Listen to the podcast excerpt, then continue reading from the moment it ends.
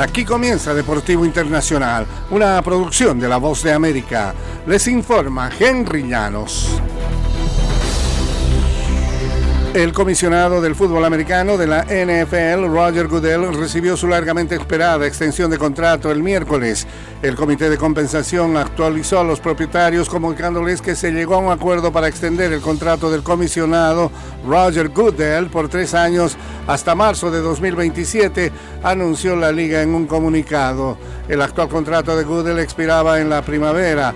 Realmente fue muy sencillo, dijo Goodell, solo era cuestión de entrar en materia. No hubo mucho que discutir, obviamente me siento honrado de hacer este trabajo.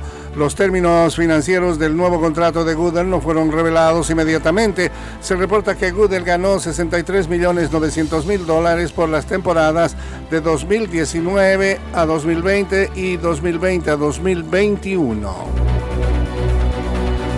Patrick Mahomes saltó con la oportunidad de invertir en un equipo de Fórmula 1 cuando le preguntaron si quería unirse a un grupo de celebridades que respaldaban al equipo Alpine.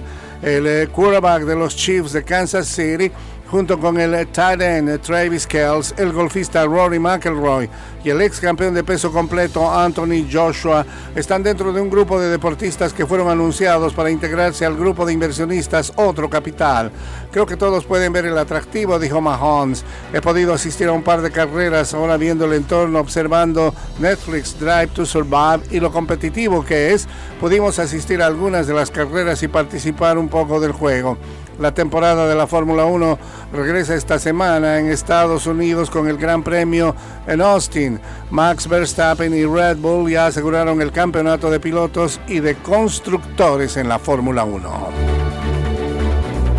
Y ocho equipos avanzaron a la Eurocopa de Fútbol de 2024 en una semana en la que los partidos de clasificación se vieron interrumpidos por la guerra en Oriente Medio y el terrorismo en las calles de Bruselas. Bélgica y Suecia no pudieron completar su partido de lunes para garantizar la seguridad de los aficionados visitantes e Israel no pudo jugar ninguno de sus partidos programados después del ataque sorpresa de Hamas el 7 de octubre y el conflicto desde entonces.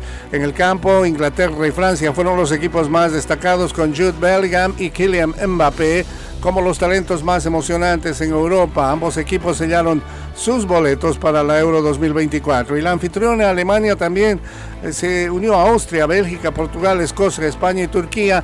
Nueve de los 24 lugares ya están confirmados. Y hasta aquí Deportivo Internacional.